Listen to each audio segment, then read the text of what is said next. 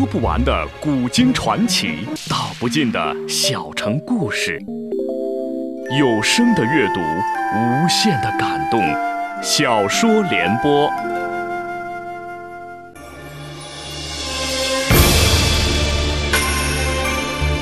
宋仁宗很会做皇帝，中国古代的三大发明出在他执政时期。那时的大宋群星荟萃，但他在彝族面前很少挺起过腰杆儿，让西北狼李元昊咬得大宋遍体鳞伤。请听由秦俊撰写的《大宋天子》系列小说《宋仁宗》，由时代播讲。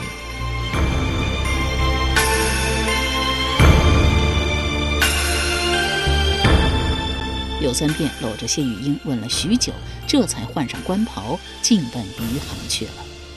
柳三变未曾做官之时，见那做官人一个个威风八面，出个门不止前呼后拥，还要明我开道，想干什么便干什么。他这一做官，才知道做官并没有他想象的那么好。每天一睁开两个眼睛，面对的不是坐堂审案，便是下乡催粮催款，再不就是。捕盗捉贼，亦或是迎来送往，一点快乐也没有。一不快乐，他便想起了做白衣卿相的那些日子，每天流连婉转在烟花柳巷，不但与青楼女子饮酒调笑，还可以倾听他们的倾诉，欣赏他们的才气，为他们作诗填词，何等的惬意快乐。而今。他不想太苦自己，把衙里的事务交给县城和属官打理，一妆一容来到烟花柳巷，恢复了做白衣卿相时所过的生活。他尽管易了妆，又易了容，还是被人认了出来，传得全县人都知道了。全县人都知道了，朝廷还能不知道吗？仁宗前绰号叫铁面御史的赵辩前往余杭查处，消息传到柳三变耳中，冷哼一声说道。这个丑官，我早就不想做了。说毕，写辞官奏折一道，前人呈达朝廷，他也不管朝廷批不批，封印挂冠，换上儒服，不知去向。赵辩虽然铁面，但他喜欢柳三变的词，爱屋及乌，不想对柳三变严查，在余杭待了三天，便打道回京，向仁宗禀道：柳三变已经知错，封印而去。陛下仁慈之名早已传遍天下，对于凡写诗的老儒生尚且封之为官，何况柳三变只是一个无形的文人，请陛下高抬贵手，放柳三变一马。仁宗长叹一声道：“这个柳三变，朕也知道他无形，故而朕要他尽可去，浅酌低唱。你唱就唱呗。隔了七八年，突然又跑出来参加科举考试，朕怜他有才，不但既往不咎。”还将他取为进士，委以知县，而他没干多久便旧病复发，让朕落一个识人不明、用人不当的坏名声。哎，这事要是摊在爱卿你的头上，你该当何处啊？赵辩朝仁宗拜了一拜，道：“啊，容臣直言，臣虽没有陛下那么大的胸怀，也没有陛下那么仁慈的心肠。若是有陛下胸怀和仁慈的百分之一，臣就将柳三变。”网开一面，叫他自毁，叫他自残，叫他到处宣扬陛下的圣德。仁宗笑了：“赵辩呀，赵辩，朝野都说你性比刚硬，从不会溜须拍马。但你今天说出的话，咋有溜须拍马之嫌呀？尽管有溜须拍马之嫌，但朕并不反感。看在你的面上，朕法外开恩，对柳三变出入青楼、棉花素柳之事不再追究。”赵辩又朝仁宗拜了一拜，呼道：“陛下圣明，陛下万岁，万万岁！”君臣这番对话，三个月后传到柳三变耳里，他朝汴京方向拜了九拜，不再躲躲藏藏，很高调的依旧做他的白衣卿相，每天穿梭于各大青楼和烟花柳巷，为那些青楼女子作诗填词，经那些青楼女子的反复传唱，凡有井水处，皆能歌柳词。久之，柳三变成了青楼女子心目中的词神。歌之曰：“不愿君王照，愿得柳七教；不愿千黄金，愿得柳七心；不愿神仙见，愿使柳七面。”柳三变虽然成了词神，但他写诗填词从未收过任何人一文钱，故而一贫如洗。由于生活不规律，加之过度的饮酒和纵欲，不到五十岁便一身疾病。近几年，他又患了尿血病。为治尿血病，几乎找遍了江南的名医，吃了几百副药都没有治好，这才来到扬州。扬州城南有一个叫郭大邦的拐子，外祖父家八世为医，外祖父的绝活就是治疗尿血。外祖父七十岁的时候死了儿子，因悲伤过度卧病在床将死，把郭大邦叫到榻前，老泪纵横地说：“郭娃儿啊，你外爷就要死了，你表弟又是一个半憨之人，你外爷不能把治疗尿血病这个绝活带到棺材里呀。我想把这个绝活传给你，你可愿意？”郭大邦当然愿意。外祖父颤抖着手，从枕头下摸出一个泛黄的手抄本，说：“国娃，这里面所记的全是古今秘方，有二十多个。在这二十多个秘方中，最宝贵的是治疗尿血的秘方。仅这一个秘方，你这一生的吃喝就不用发愁了。”郭大邦把头点得像小鸡啄米。“谢谢外爷，谢谢外爷。”一边说，一边伸手去拿。你性子未免有些太急了吧？郭大邦忙将手缩了回来。如此珍贵的东西，岂能随便送人？得举行一个仪式。郭大邦忙附和道：“外爷说的对，外爷说的对极了。外孙这就去设香摆案。”郭大邦自从得了外爷的秘方，成了治疗尿血症的高手。刚一开始治好一个病人。他顶多收十几贯钱，两年后越收越高，最高的竟拿四百贯。他收了这么多钱，一不盖房，二不置地，全甩到了赌桌上。因为他心太黑，找他看病的人越来越少，人越少他越黑，逮住一个是一个。柳三变被他逮住后，甩给他的钱早就不是四百贯，是上千贯。柳三变只会写诗填词，不会拉金尿银，哪来这么多钱？这钱全是来自谢玉英的积蓄和青楼女子的无私援助。为了给柳三变治病，即将变成黄脸婆的谢玉英虽然不再接客了，但她想尽办法挣钱，把双脚迈向了勾栏。每一天的演唱都在三场以上。这事一传两传，传到了燕姬道耳里。他筹了三百贯钱，扮作粮商前往扬州。他是一个文人。是一个生长在宰相府里的文人，从未出过远门。他虽然把自己打扮成了商人，但他说话乃至一举一动没有一丁点儿商人的味道。更要命的是，他不懂行情。随着江南经济的发展，到了宋代，基本都是南粮北运，可他却反其道而行。这一反，岂能不让人生疑？这一生疑，便引来了盗贼。他还没有走到扬州，粮食便被一伙强盗劫了去，藏在。粮袋里的三百贯钱也成了强盗的囊中之物。本来是给柳三变送钱的，可钱已经被人劫去，再去扬州还有什么意义？他只有返回汴京了。可是身无分文，怎么返？正当他走投无路的时候，脑袋瓜子里突然蹦出来一个人——王安石。晏几道朝自个儿的脑袋猛地一拍，说：“哎呀，我真混，竟忘了介府兄在扬州当通判。”王安石见晏几道不请自到，又惊又喜：“你可是稀客呀？什么风把你给吹来了？”晏几道笑回道：“全风。”王安石略略怔了一怔：“你刚才说的是什么风？”“全风。”“全字怎么写？”“啊，上面是一个白，下面加个水。”“全还会刮风？”王安石又问。晏几道哈哈大笑道：“全字难道仅仅是水这一解吗？”这，啊，愚兄想起来了。王安石指着晏几道嗔道：“你这个调皮鬼，千里迢迢来到扬州，难道是为了考一考愚兄吗？”晏几道笑回道：“小弟不敢，小弟这次来啊，乃是有事相求。什么事？借钱。”王安石反问道：“你还缺钱吗？”“缺。”王安石将头使劲摇了摇，说：“你这话，愚兄不信。”莫说你不信，就是我燕小山自己呀，也觉得意外。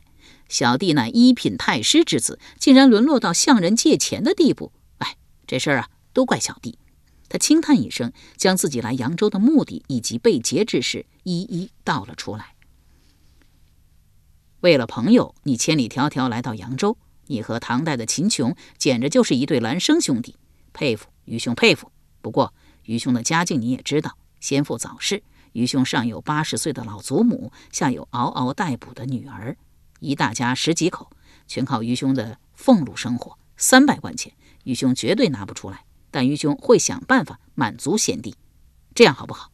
于兄先安排贤弟在驿馆住下，明天这个时候，于兄把钱给贤弟送去。晏几道身作一一道：“谢谢贤兄。”第二天，王安石将借到的三百贯钱亲手交给了晏几道。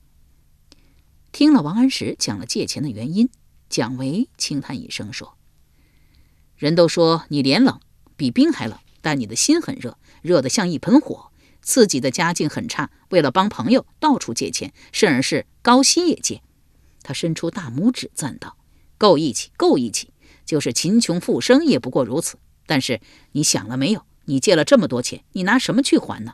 若是还不上来了个驴打滚，要不了多久啊，三百块就变成了三千贯，你还得起吗？所以呀，帮人也得有分寸，不能凭着义气二字把自己也帮进去了。王安石长叹一声：“还好于兄手头有几百贯闲钱，待会儿啊，让人给你送三百贯来，赶紧把债给还了。”我。王安石还想再说什么，韩维将手摇了摇，说：“你啥也不要说。一来于兄要比你家殷实，二来凭你和我三哥韩绛的关系，加之我一年多的观察，我心里已经把你认作了好兄弟。好兄弟有难不帮，还算好兄弟吗？”王安石双手抱拳道：“恭敬不如从命，小弟听您的。”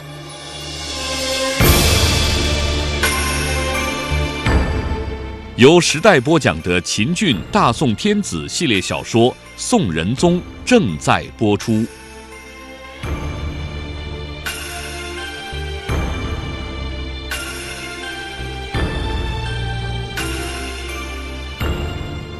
十天后，韩伟从杭州回来，王安石跑来还钱。韩伟一脸惊诧地问道：“哎，你哪来的钱呢？”“小山还的。”“他咋还这么快啊？”柳三变。不缺钱，韩维满脸不解道：“十天前你还对我说柳三变穷困潦倒，连药都吃不起，这会儿又说他不缺钱，到底是怎么回事？”啊，宋尚书给他送来了五百贯，是大宋还是小宋啊？是小宋。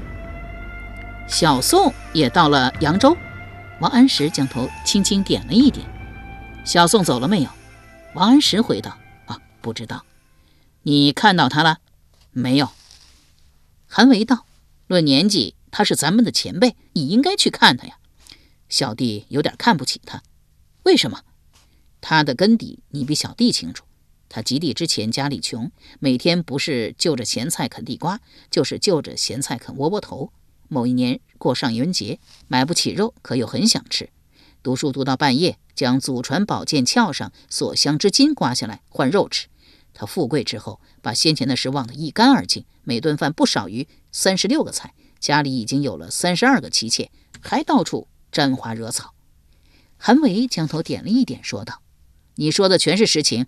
小宋的这种做法，连大宋都看不下去。某年上元夜，大宋在书院读《周易》，听说小宋在樊楼点华灯，拥歌妓，醉饮，当即修书一封，遣人送给小宋，责之曰。”宋启，你忘记了吃糠咽菜的苦日子，私事那么苦，你读书不辍。愚兄为有你这么一个弟弟而骄傲，而今你刚当上官就如此奢侈，我为你感到蒙羞。你待小宋如何回答？王安石将头摇了一摇。小宋笑曰：“吾也寄与相公。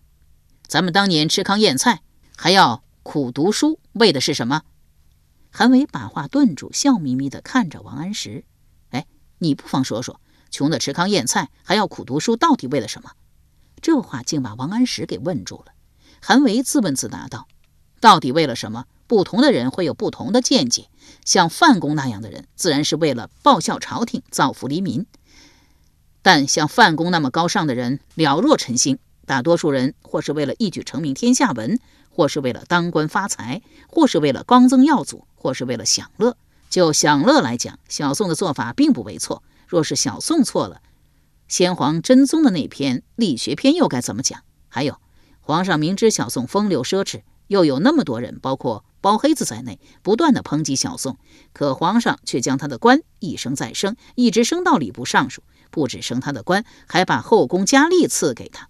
王安石道：“皇上将后宫佳丽赐给小宋之事，小弟也有所耳闻，但小弟有些不大相信。为什么？”韩维问。小弟常听人说，啥都能送，唯有老婆不能送人。皇上岂肯把自己的后宫佳丽赐人？韩维一脸钦佩地说：“这就是咱们皇上的伟大之处啊！唐太宗是历史上最负盛名的英主，可他一度想杀掉以犯言直谏著称的魏征。咱们的皇上呢？包黑子把唾沫星子喷到他脸上，他从来没有想到要杀包黑子，且还一再升他的官。汉武帝不为不伟大，可他曾以腹匪之名。”杀人，咱们的皇上呢？成都一个老儒生写诗鼓励他的知州造反，皇上不但不杀，还给他官做。像皇上这种胸怀、这种气度，查遍中国历史上的所有皇帝，没有一个及得上他的。皇上既然会给写反诗的老儒生官做，为什么不把后宫佳丽赐人呢？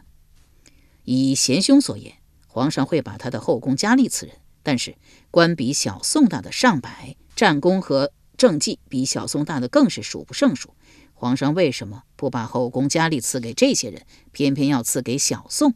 王安石问。那是小宋敢想敢爱，那是小宋写了两首好诗，更是小宋命好，遇上了一个好皇帝呀。韩维回道：“贤兄说小宋写了两首好诗，是哪两首啊？第一首《木兰花春景》，这首诗写的真好。”韩维说着说着，便情不自禁地涌了起来。嗯，这首诗确实写得不错。那第二首叫什么名字？王安石问。韩维嘿嘿一笑说：“别急呀，你听愚兄慢慢说。小松的这首《木兰花》被人谱成曲传唱，不到两个月，汴京城的人都知道了。某一日，宋起吃宴回家，路过樊台街。”皇家车队迎面走来，他连忙退到街的一边，忽听车内有人叫他名字，忙抬头观止，见是车帘起处一个妙龄宫女对他灿然一笑。车队过去了，而 美人的笑容却深深地印在了他的脑瓜里，弄得他心惊摇荡。回到家，奋笔作词一首，词为《鹧鸪天》。说到此，韩伟又涌了起来。后来呀，传到皇上耳里，皇上便把这一天随他出行的宫女召来，问道。是谁叫的小宋？众宫女齐把目光转向叫小宋的那个宫女。那个宫女又惊又怕，战战兢兢地说：“是奴婢叫的小宋。”皇上问：“你怎么会认识小宋？”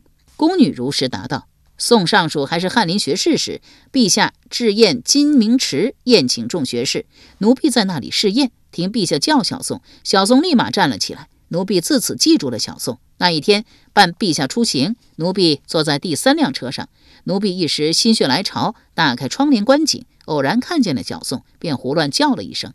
皇上哈哈大笑道：“有意思，有意思！古时宫人有在宫西中放花求偶，居然求到了。朕看得出你是喜欢小宋的，朕成全你。”说毕，便召小宋进宫，啊，问他作诗的事。小宋又惊又怕，冷汗如雨。皇上便把他的《鹧鸪天》咏了一遍，问之：“这首词是不是你做的？”小宋颤声回道：“是，是臣做的，臣已知罪，请陛下法外开恩。”皇上打趣道：“你不必害怕，蓬山并不远呢。”他朝叫小宋名字的那个宫女指了一指，说：“这个就是叫你名字的那一位，他心中有你，你心中有他，朕干脆把他赐给你得了。”小宋以为皇上在耍他，连说三句：“臣有罪，罪该万死，磕头如捣蒜。”皇上故意将脸一寒，说。朕好意给你赐婚，你却说你有罪。你再说一句，朕可真要治你罪了。小宋这才知道皇上是真心将那宫女赐他，忙高声说：“陛下圣明，陛下万岁万万岁！”忽必爬将起来，牵了宫女之手，乐颠颠的回家去了。他呀，不知抱得美女归，还发了一笔大财。这个宫女认了一个老宦官为干爹，老宦官此时将他一生之积蓄八千贯钱全给了干女儿，干女儿又把这笔钱呀。带给了小宋。听韩伟讲了皇上给小宋赐妻的过程，王安石一脸不屑说：“此事不但不能证明皇上器重小宋，反而证明小宋很无耻。三纲五常，第一纲便是君为臣纲。他竟敢对宫中佳丽想入非非，而且还作词教人传唱，这是明目张胆的欺君。皇上没有治他的罪，那是他的侥幸。韩维道：“贤弟这样看待小宋，确有道理。但是通过皇上赐婚这事，至少说明两点：第一，皇上爱才；第二，小宋有才。便观满朝文武。”词能写到小宋这个水平的寥寥无几。贤兄说小宋有才，小弟承认。但是评价一个人好坏，是君子还是小人，才并不是第一位的。韩维颔首说道：“贤弟说的极是，但是人上一百，各样各色，评价一个人还不能用同一把尺子来衡量呢。比如小宋，他的一些行为不能不让人诟病，但是。”他的官能一生再生，必有他的可圈可点之处。第一，他有才，这一点你也承认。第二，他虽然奢侈，但不吝啬。前年陕西遭了蝗灾，他拿出一千贯钱来救济灾民。凡是他认识的人，若是在钱上遇到了困难，只要向他张口，他便解囊相助。第三，他虽然处事圆滑，但有时也敢犯言直谏。他明明知道夏竦教过皇上，也明明知道皇上特宠夏竦。当皇上要视夏竦为文正的时候，他连道三声不可，并将夏竦的不法之事一一抖了出来。第四，他多次仗义直言，为范公、欧阳修、唐介等君子党平功摆好。所以评价一个人呢，还是我刚才那句话，不能只用一把尺子来衡量。王安石将头轻轻点了一点，说。贤兄的话让小弟受益匪浅，但是，老爷，一个略带稚气的声音把王安石的话打断。王安石举目视之，原是韩维的书童在叫。韩维斥道：“你没看见爷和王大人正在说话吗？叫什么叫？”书童忙将话顿住，一脸惶恐地瞅着韩维。韩维板着脸对书童说：“什么事？你说吧。”大舅爷来了。你哪个大舅爷？就是那个在杭州做通判的大舅爷。他来干什么？报丧。报谁的丧？范公。范公他他升天了？韩伟一脸惊恐地问道。书童将头点了一点。不可能！我离开杭州时，范公还说他的病轻多了。我刚刚从杭州回来，他怎么就升天了呢？不可能！一定是你听错了。书童一脸倔强地说：“小人没有听错，不信你这就回去问一问大舅爷。”韩维将书童瞪了一眼，一目王安石。小宋的事咱隔天再说，范公的事我得赶紧回衙落实一下。王安石道：“我也去。”韩维点了点头，直趋后衙，见了李通，劈头便问：“范公怎么了？”李通悲声回道。他他老人家升天了，他什么时候升的天？你走后不到两个时辰，韩伟哇的一声哭了。他他不该走啊！几颗豆大的泪珠从王安石眼眶中滚了出来。他虽然没有哭出声，但他心中的悲痛并不比韩伟小。要知道，韩伟只是崇拜范仲淹，可在王安石心中，范仲淹是他的恩师。终身的楷模，韩维抽抽泣泣地问道：“范公是怎么走的？”李通回道：“您离开他的病榻不到两刻，他说胸闷，家人便让郎中给他开了一副药。”李通一边说一边回忆当时的情况。范仲淹吃了药，假寐了两刻钟，将全家人叫到榻前，说他刚才做了一个梦，太白金星请他去天堂喝茶。既然太白金星请他，怕是真的就要死了。家人纷纷劝道：“您贵为副相，乃天上星宿转世，太白金星请您喝茶也很正常。况且您的病明明比以前轻多了，且不可胡思乱想。”范仲淹苦笑一声说道：“我的病我知道，若非那个游方和尚，若非你们照顾得好，我早已不在人世了。”纯仁。我有许多话要对皇上说，你快去准备纸墨笔砚。我说你写。范纯仁忙道了一声“好”字。孩儿这就去准备。其实根本不用准备，笔墨纸砚都是现成的，只要从书房移过来就行了。范纯仁把毛笔蘸上墨汁，又在砚台边上高了一高，说道：“爹，您说吧。”范仲淹点了点头，一字一顿地说道：“仪表，臣闻声必尽忠，乃臣节之长守。”说完之后，他让纯仁扶他坐了起来。纯仁，你把所记的仪表给我。范纯仁双手将仪表捧给了范仲淹。范仲淹从头到尾看了一遍，见其无错，说道：“用八百里加急快意，呈送朝廷。”范纯仁双手接过仪表，疾步而去。